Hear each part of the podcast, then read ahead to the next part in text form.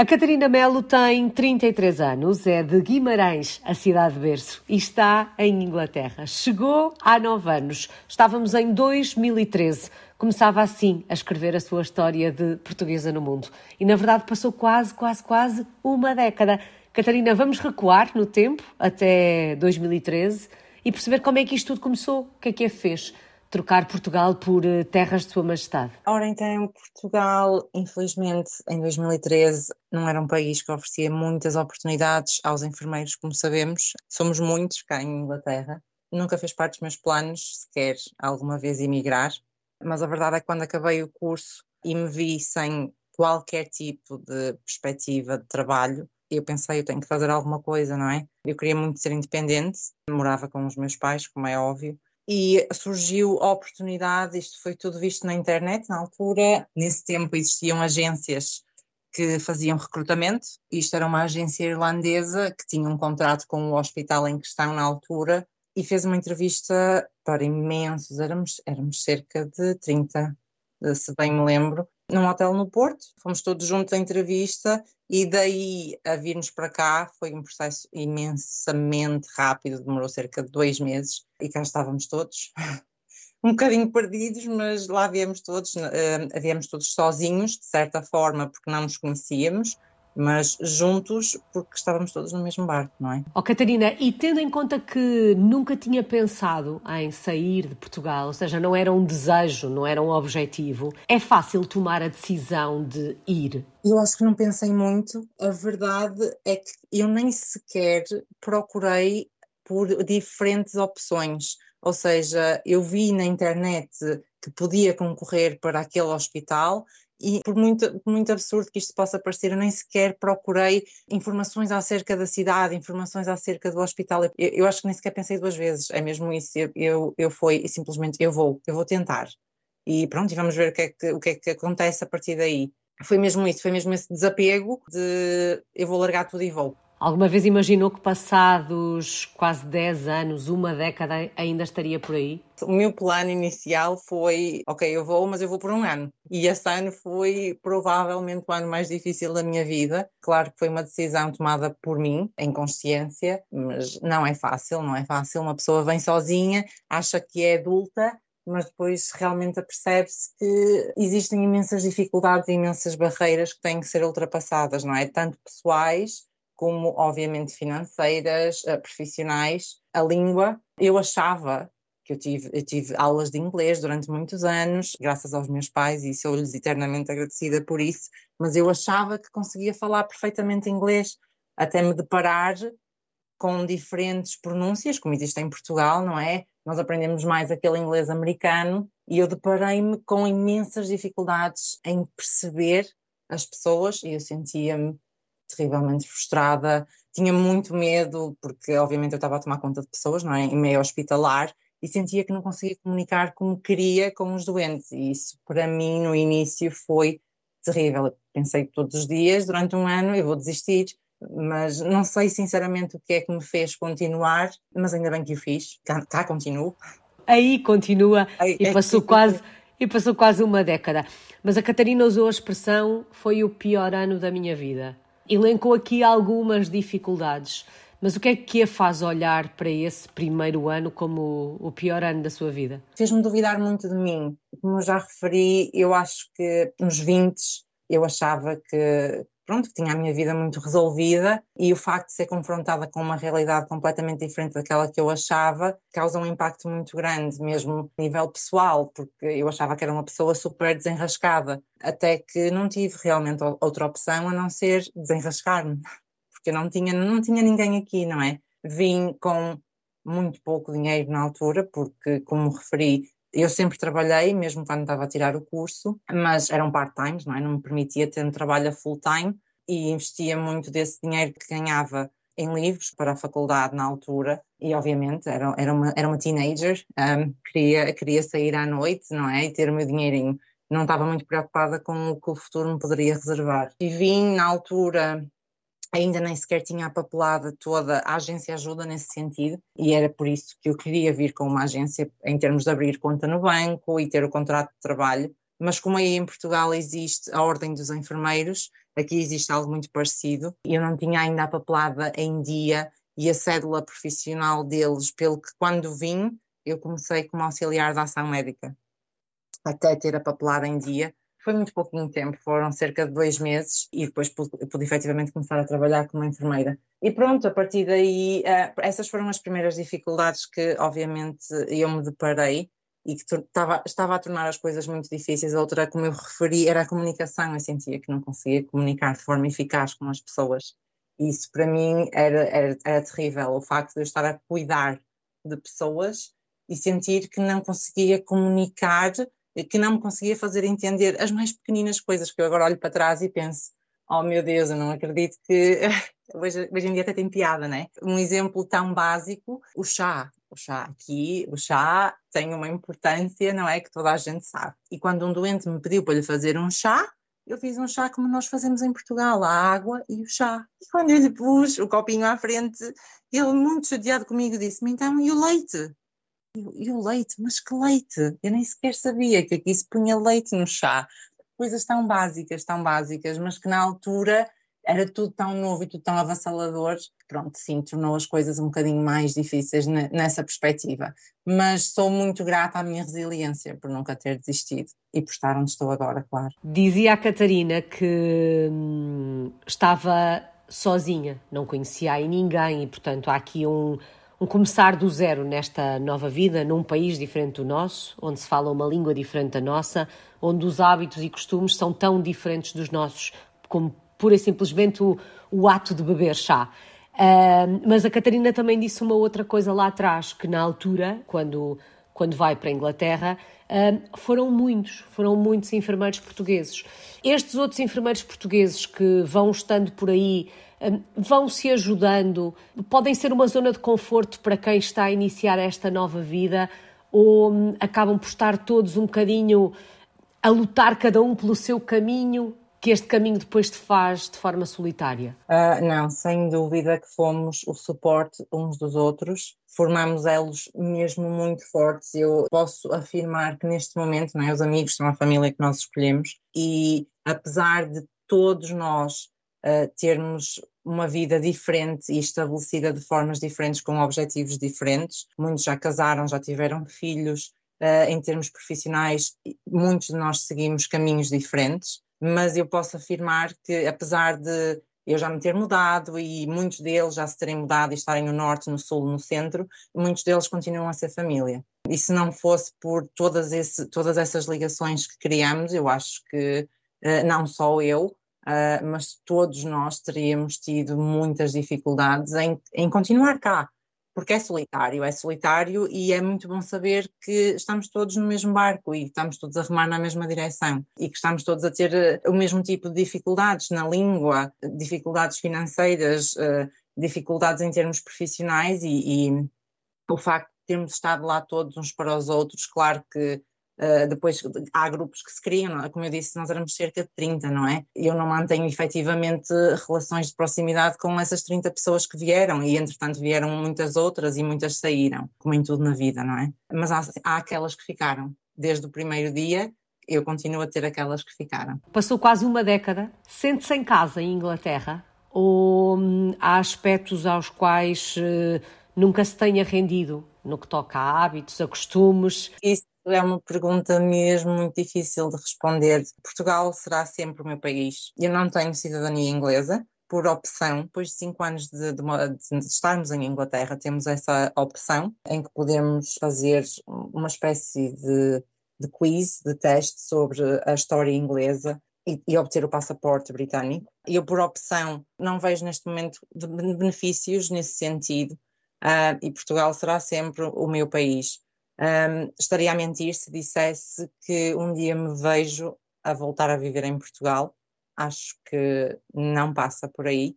Muito porque o facto de ter vindo para cá me fez ver a vida de outra forma e há coisas na nossa cultura com as quais eu já não me identifico. Acho que, que vi para além disso, se não sei se faz muito sentido eu estar a dizer isto, acho que vi para além da nossa cultura e o facto de Inglaterra ser um país tão multicultural e tão acolhedor nesse sentido, eu acho que já não me identifico em voltar para Portugal. Adoro ir a Portugal e quase todas as minhas férias são em Portugal, porque Portugal é casa para mim. Né? Eu continuo a ter a minha família toda em Portugal, apesar de já ter passado uma década, eu continuo a ter amigos em Portugal que são casa para mim, mas acho que o meu futuro, neste momento, pelo menos, não passa muito por voltar. Mas sente-se completamente adaptada e integrada? Ou há hábitos, costumes hum, que tenha mais dificuldade em entender, que não se tenha rendido? Sinto, muita falta do sol. Sinto muita falta do sol. E acho que as pessoas aqui sorriem menos porque não há sol. Eu, ninguém, ninguém me tira esta ideia da cabeça. Não, agora em termos, digo isto em termos de brincadeira. Eu acho que a Inglaterra é um país extremamente acolhedor, talvez por, obviamente serem um país extremamente multicultural, mas estão aquele receio que existia no início, por exemplo, de, de, de, em termos de falar, eu ainda hoje eu tenho noção que eu provavelmente pronuncio mal uh, palavras em inglês ou até a conjugação dos, dos verbos, eu posso, posso estar a, a conjugar mal, mas nunca nunca me senti julgada por isso. E eles nunca me disseram uh, não é assim que se diz, ou se disserem é no sentido mesmo de ajudar. E uma pessoa sente-se acolhida aqui em termos de oportunidades profissionais, obviamente que é, é completamente diferente. E valorizam muito uh, as pessoas que de facto são trabalhadoras. E acho que me sinto completamente adaptada à vida aqui, sou sincera. Tenho muitas saudades da nossa comidinha, da comidinha portuguesa, do peixinho, que apesar deste, país ser uma ilha, uh, uh, nesse sentido as escolhas são muito limitadas, mas são, são só pequenas coisas, são pequenas coisas. Já vamos falar dessas saudades. Já bebe chá com leite ou ainda não? Tenho que admitir que sim. Já bebe chá com leite. No início recusava-me sequer a provar, não fazia sentido nenhum para mim misturar água com leite. Uh, mas experimentem, experimentem, deem uma chance, é bom. Bom, e isto é um pequeno aspecto, não é? Mas que mostra como a integração se vai fazendo um, e começa também ou passa também pelas, uh, pelas pequenas coisas. Bom, já sabemos que a Catarina é enfermeira, certamente foi construindo o seu caminho aí ao longo destes uh, quase 10 anos. Um, que projeto tem em mãos? O que é que está a fazer nesta altura? Entretanto, eu já fiz todo um rol de coisas diferentes, sempre à volta da enfermagem. Como eu referi, uh, obviamente comecei como auxiliar de ação médica, muito, uma experiência muito curta, não é? Uh, só à espera da, da, papelada para ser resolvida e depois efetivamente comecei a trabalhar como enfermeira. O que aqui neste país é muito diferente é que dentro da enfermagem, dentro do Serviço Nacional de Saúde, não só a enfermagem, mas no Serviço Nacional de Saúde, existem bandas, ou seja, começa na banda 2, uma enfermeira no início de carreira uh, é uma banda 5 e vai até à banda 9. Mas isto estamos a falar de, de representantes uh, hospitalares, chefes de enfermagem. São muito limitados a nível nacional o número de, de, de bandas 9. A banda 8 divide-se em A, B, C e D. Portanto, é um longo percurso desde ser banda 5 até atingir um, todo um patamar mais acima. O que é tudo uma escolha. Uma pessoa pode começar uh, como banda 5 e acabar a carreira como banda 5, é tudo uma escolha. Uh, passa é tudo por uma hierarquia e responsabilidades que são atribuídas a, a diferentes bandas. Eu comecei como banda 2, uh, eh, rapidamente passei para a banda 5, não é? Quando uh, uh, comecei efetivamente a trabalhar como enfermeira, neste momento sou banda 8B. Já tenho um longo percurso que foi percorrido, não é? Não estou a trabalhar clínica, em termos clínicos, não estou a trabalhar nos serviços. Eu sou neste momento o que é em Portugal. Em Portugal este trabalho acho que nem existe, por isso eu vou ter que dizer em inglês, é Senior Operations Manager um, basicamente, eh, em Leicester existem três hospitais e eu sou responsável pelos três hospitais. Tudo o que acontece, todas as decisões tomadas em termos de capacidade e fluxo de doentes dentro do hospital passa por mim. Todos os dias tenho conferências, uh, cerca de cinco conferências por turno, com todas as especialidades do hospital, desde a manutenção até aos cuidados intensivos, uh, medicina, cirurgia, ortopedia, pediatria, tudo, tudo, todas essa, todos esses managers desses serviços estão nestas conferências e nós discutimos os próximos passos a seguir. Obviamente, desde o Covid, as coisas tiveram que ser muito adaptadas e as coisas estão muito difíceis, mas resumidamente é isso que eu faço. Todos os dias tenho este tipo de conferências. Se existir algum problema a nível de segurança de doentes, qualquer coisa, tem que passar pela minha equipa. E pronto, e é muito resumidamente é isso que eu estou a fazer neste momento. Bom, e dizia a Catarina que esta figura, uh, portanto, este, esta função que desempenha aí, ehm, não existe em, em Portugal. Isto também é um exemplo de como é diferente a enfermagem ou a forma como se aborda a enfermagem uh, aí em Inglaterra e em Portugal? Sem dúvida, sem dúvida. Eu tenho, eu tenho familiares, uh, inclusive pessoas mesmo próximas da minha família, inclusive a minha irmã, que trabalham para o Serviço Nacional de Saúde Português. E por muito que eu às vezes até pense, será que um dia vou conseguir voltar a Portugal ou será que eu quero voltar a Portugal? Eu penso, mas o que é que eu vou fazer? Porque é tão diferente o tipo de oportunidades que são criadas aqui do que existe aí em Portugal. Eu tenho noção que mesmo que existisse algo similar, que sei que não existe em todos os hospitais em Portugal, eu teria que ter um mestrado, por exemplo para, para sequer pensar em concorrer para um posto assim em Portugal. E eu não possuo um mestrado, eu possuo a experiência simplesmente e a oportunidade que me deram de construir todo, todas estas aptidões que, que, hoje em dia me permitem estar a fazer este trabalho, não é? E é isso que, que, que eu acho que, em Portugal eu teria, teria tido mais dificuldade. Eu provavelmente se tivesse ficado aí, felizmente ou não, eu estaria a ser enfermeira, prestar cuidados, não é? No hospital, é assim que eu me veria se eu olhasse para trás e tivesse ficado em Portugal. Mesmo a, abordagem do enfermeiro, esta é uma ideia que eu fui criando ao longo destes, destes anos e destas conversas. Já falei com muitos enfermeiros aí em Inglaterra e tenho sempre um, a ideia de que um, o trabalho uh, na área da saúde em Inglaterra é muito inspecionado. Um, todos os atos têm que ser validados. Mesmo as vossas aptidões para têm que ser permanentemente verificadas, entre aspas, ou seja, com formações, com validações eh, técnicas, não sei se o termo será assim ou não.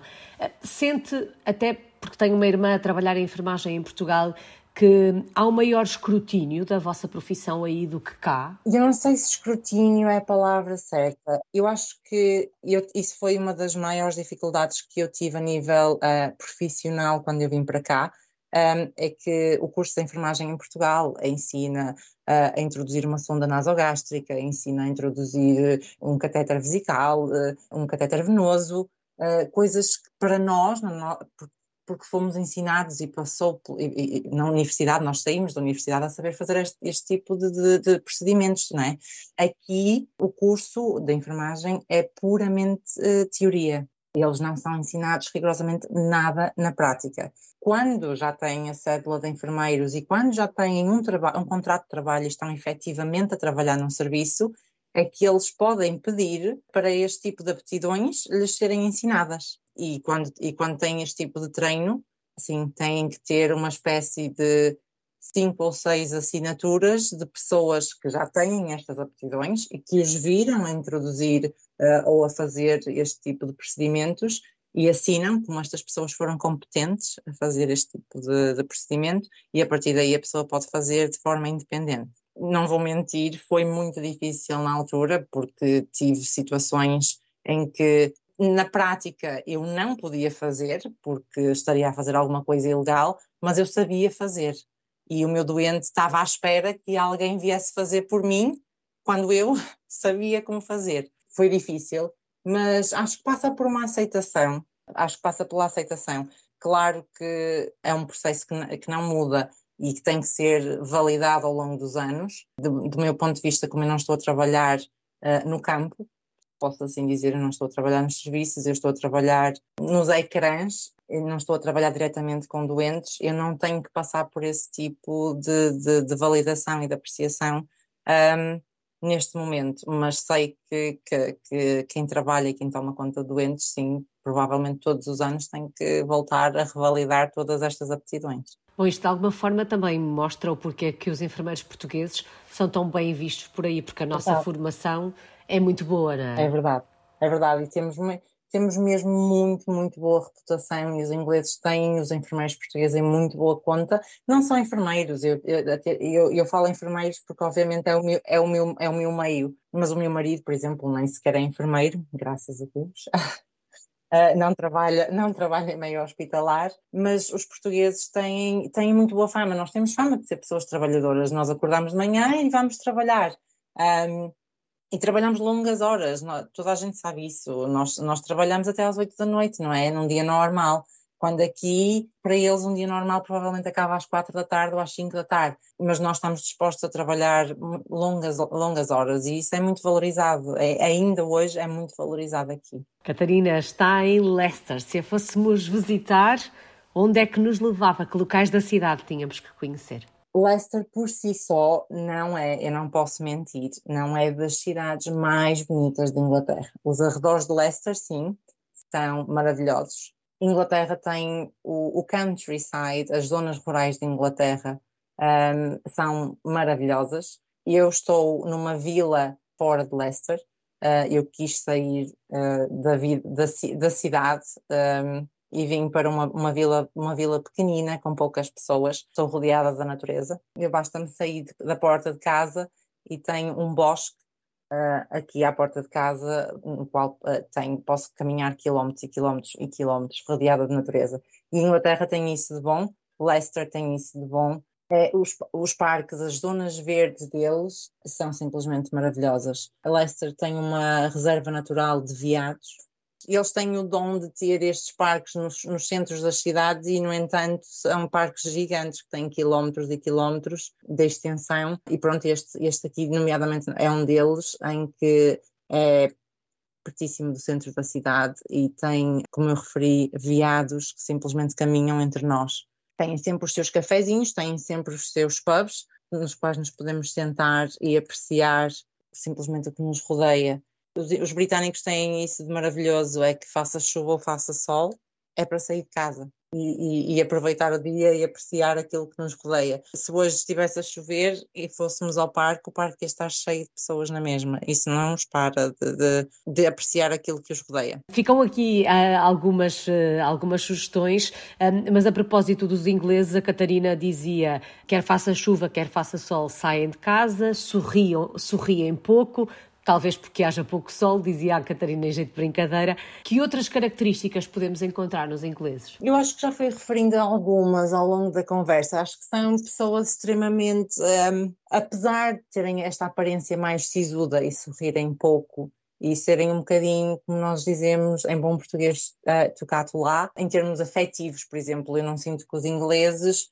uh, sejam como os portugueses em termos do toque os portugueses usam imenso o toque, nós gostamos de tocar, nós gostamos de abraçar, gesticulamos imenso. Nesse sentido, acho que somos bastante diferentes, não um diferente num, aspecto negativo, simplesmente diferentes, mas são pessoas extremamente acolhedoras. Basta olhar para a multiculturalidade deste país, para as oportunidades que dão a toda a gente. Eu tenho um bebê pequenino e, obviamente, não tenho aqui a minha família, uh, e se não fossem os meus amigos ingleses que me ajudaram a manter a minha sanidade e a darem-me conselhos, eu não estaria provavelmente aqui a ter esta conversa de forma tão leviana, não é? Aquelas pequenas coisas da vida que parecem tão simples, se não fosse, se não fosse por eles serem tão acolhedores e nos fazerem sentir tão em casa, as coisas seriam provavelmente muito diferentes, não é? Catarina, qual é que tem sido a maior aprendizagem desta última década? Eu acho que passaria pela aceitação. A aceitação. Obviamente eu cresci como pessoa, como pessoa que sou e como profissional neste país e sou-lhes eternamente grata por isso. Se me vejo como, como um deles, eu continuo a ser portuguesa, mas é a aceitação, a aceitar que nem sempre as coisas vão correr como nós queríamos que corressem, não é? Nós só temos que correr atrás. Claro que não é fácil. As saudades da família dos amigos, a situação, obviamente, com o Covid, as coisas ficaram ainda mais difíceis, que não conseguíamos ir a casa. Mas se, aceitarmos e se, se, estivermos focados em construir eh, o nosso caminho, que foi isso que eu tentei fazer, pôr-me em bom porto, que acho que passa um bocadinho por aí. É uma escolha nossa, claro que não é uma escolha to tomada de forma leviana e não é uma escolha fácil, Mas é possível, é possível. Claro que com, o, com os custos de vida e tudo que acontece um, no mundo e que nós sabemos tudo o que está a acontecer, não é?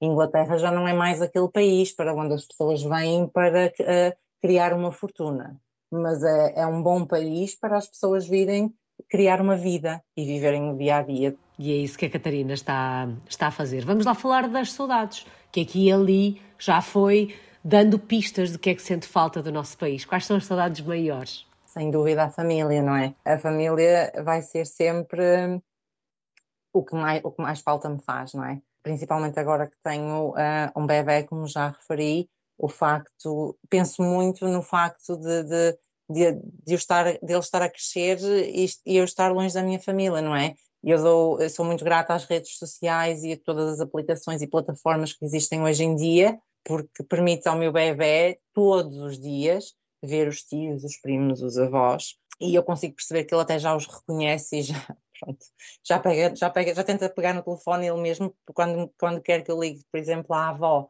E sem dúvida, pronto, isso, isso as saudades da família são sem dúvida eh, o mais difícil de gerir.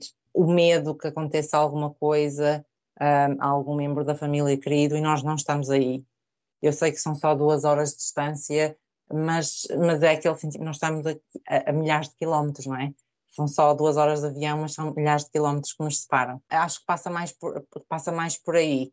O, o resto, o resto são as pequeninas coisas, não é? A nossa gastronomia, como eu já referi, o sol. Eu, Leicester não é uma cidade extremamente chuvosa, uh, existem cidades nas quais chove muito mais, mas não faz muito sol mas isso é, é um problema a nível nacional aqui em Inglaterra. Quando o sol um, brilha, eu acho que as ruas enchem-se de pessoas de uma forma que, apesar de eles saírem todos à rua, que faça chuva ou faça sol, quando está a sol, sim, toda a gente sai à rua e, toda e nota-se uh, os pubs enchem-se de pessoas, uh, sentam-se em esplanadas, por exemplo, no inverno, as, uh, os britânicos sentam-se numa esplanada com um, um casaquinho a beber a sua cerveja, coisa que provavelmente nós não faríamos, não é?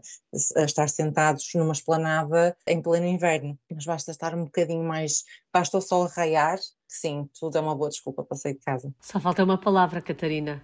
Qual é a palavra que melhor resume este caminho que tem feito em Inglaterra? Uh, eu diria que seria, não quero tornar isto muito clichê, mas seria gratidão este país, de certa forma, claro que eu, eu, eu construí o meu, o meu próprio caminho e, e tracei os meus próprios objetivos, mas permitiu-me ter aquilo que eu provavelmente neste momento aos 33 anos ainda não teria em Portugal, que é eu tenho um marido, tenho uma comprei uma casa cá, tenho um cão, tenho um carro, tenho um emprego que eu adoro e temos todos saúde. Por isso eu acho que não posso pedir, uh, eu acho que não posso pedir mais nada. Tão bom. Muito obrigada. Catarina Melo está em Leicester, em Inglaterra. É uma portuguesa no mundo desde 2013.